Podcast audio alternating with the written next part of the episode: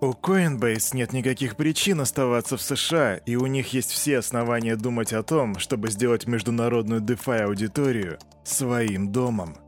Банкран.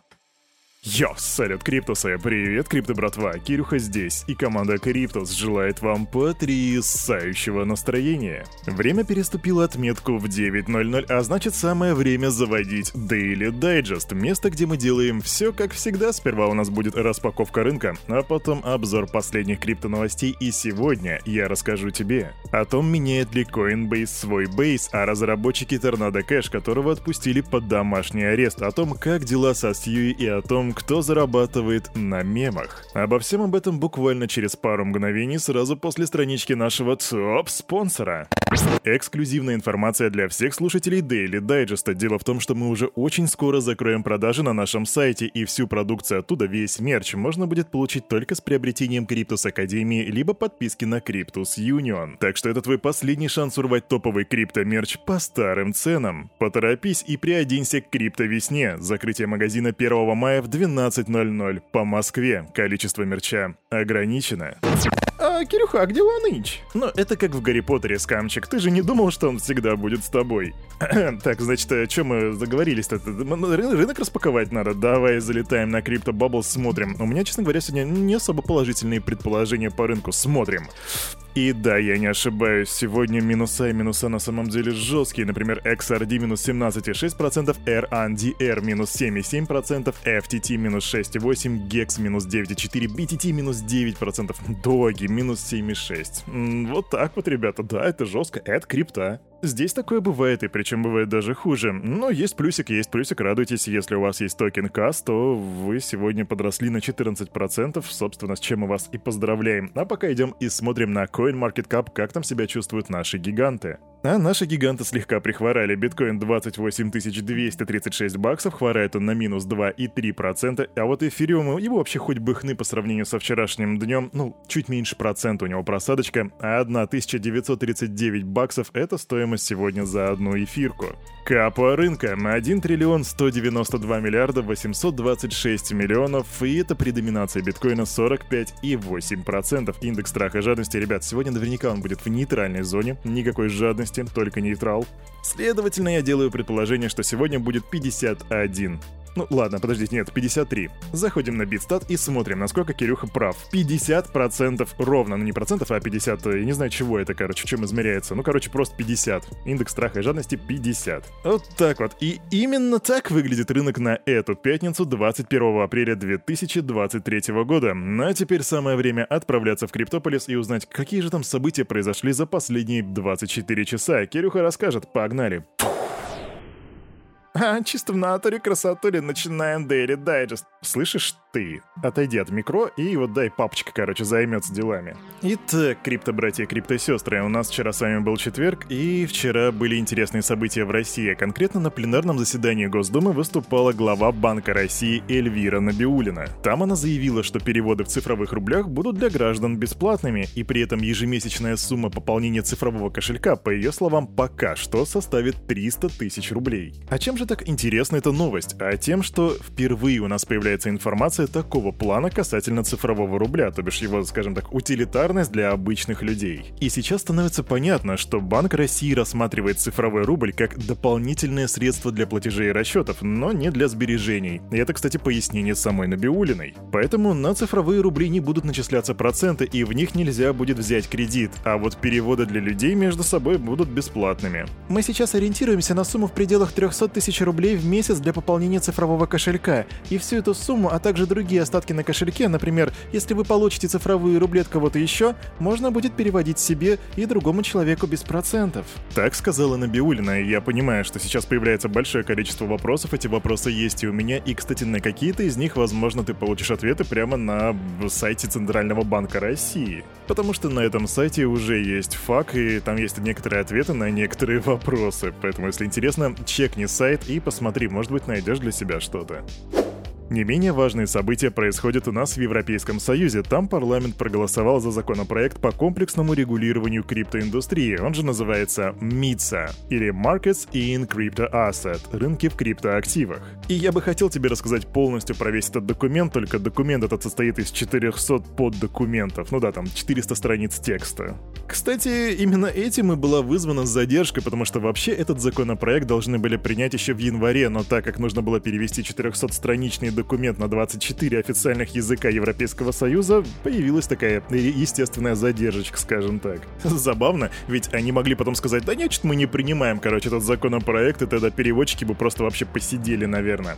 Ну, да ладно, собственно, о чем законопроект? Если вкратце, то надзор над провайдерами криптосервисов будет осуществляться именно локальными надзорными органами, и только компании индустрии с числом ежегодных активных пользователей свыше 15 миллионов попадут под поле зрения Европейского управления по надзору за рынком ценных бумаг.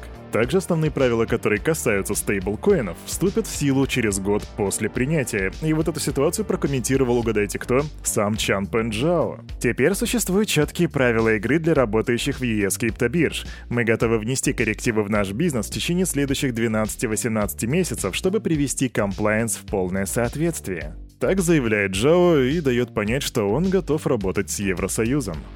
Одна из крупнейших криптовалютных бирж Coinbase получила лицензию Бермудских островов и планирует в ближайшее время запустить там офшорную платформу для торговли криптовалютными деривативами. Об этом компания сообщила в своем блоге и говорит, что ее подразделение, которое будет называться Coinbase Бермуда, получило лицензию на криптовалютную деятельность от валютного управления Бермудских островов. Но и также в сообщении подчеркивается, ну как бы так, невзначай, что власти Бермудских островов одними из первых ввели комплексное регулирование цифровых активов активов и типа отличаются прозрачностью и сотрудничеством с бизнесом. И вроде бы как бы слова словами, но мы-то прекрасно понимаем, что это такая пощечина в сторону Соединенных Штатов, чтобы показать, что вот, ребята, смотрите, вы можете потерять крупного игрока. А раз вы его потеряете, кто-то его приобретет, по типу Бермуд или другая офшорная зона, в любом случае денежки от вас могут уйти, если вы не станете мягче. Ну или хотя бы сговорчивее. Идем дальше.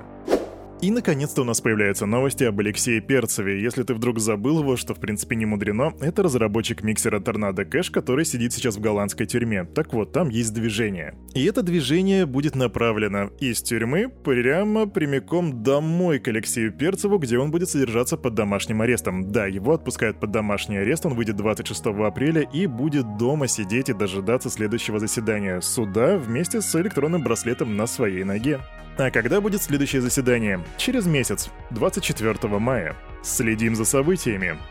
Супер быстрая новость. DEX агрегатор OneInch добавляет поддержку ZK Sync Era. Это такой второй уровень, который был недавно запущен компанией Matter Labs для Ethereum. Кстати, и недавно была новость о том, что ZK Sync Era за активности может выдавать в будущем airdropы, так что если ты еще не подключился к этой теме, вроде как еще не поздно, сходи, посмотри, покрути, что они там предлагают, может тебе что-нибудь насыпят. А тем временем OneInch добавляет поддержку для ZK Sync и сразу же добавляет там же поддержку лимитных ордеров. Bye. Суи, суи, суи, суи. Да, не упоминайте в суи про суи, потому что никому это не нравится. Однако я вынужден. И к тому же, все-таки интересно, а как там дела-то проходят? Пускай, да, они там и не разрешили участвовать белорусам, украинцам и россиянам в их токен-сейле, но нам же все равно интересно, как там проходят дела. Короче, было подано 340 тысяч заявок на участие в сейле Sui. Команда же сразу отсеяла ботов и осталось 180 тысяч, и из них случайным образом команда выберет примерно 96 тысяч аккаунтов, которые получат доступ к сейлу сейла. Начиная со вчерашнего дня разработчики Sui будут связываться с участниками сейла по почте и рассказывать о подробностях, а сам запуск основной сети, между прочим, состоится 3 мая. Ну а еще Суи Network опубликовали токеномику проекта, и общее предложение проекта будет, собственно, 10 миллиардов токенов, из них 50% токенов будут находиться в резерве управляемом Sui Foundation.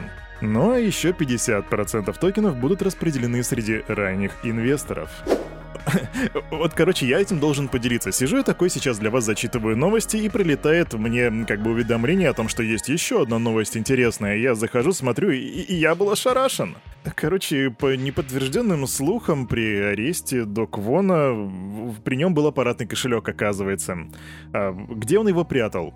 Ну, был сделан рентген, и, судя по всему, он прятал его в, ну, ну скажем так, во внутреннем кармане, если вы понимаете, да, вот, ну, вот, вот Ну, вы понимаете, в нижней пещере, короче. Суть в том, что, возможно, это слухи, но там, типа, уже распространяется рентген, хотя кто реально бы делал рентген до Квону? Короче, возможно, да, действительно это фейк, но это... Почему-то это забавная новость, не знаю. Не, ну а реально, а кто бы и по какой причине ему делал рентген? Только если бы там не был, знаете, какой-нибудь такой следак на опыте. Бойцы, проведите как гражданину Док Вону рентген. Я этих криптонов знаю, у них свои приколы имеются. По-любому при нем есть аппаратный кошелек, вот если нет, я свою треуголку съем.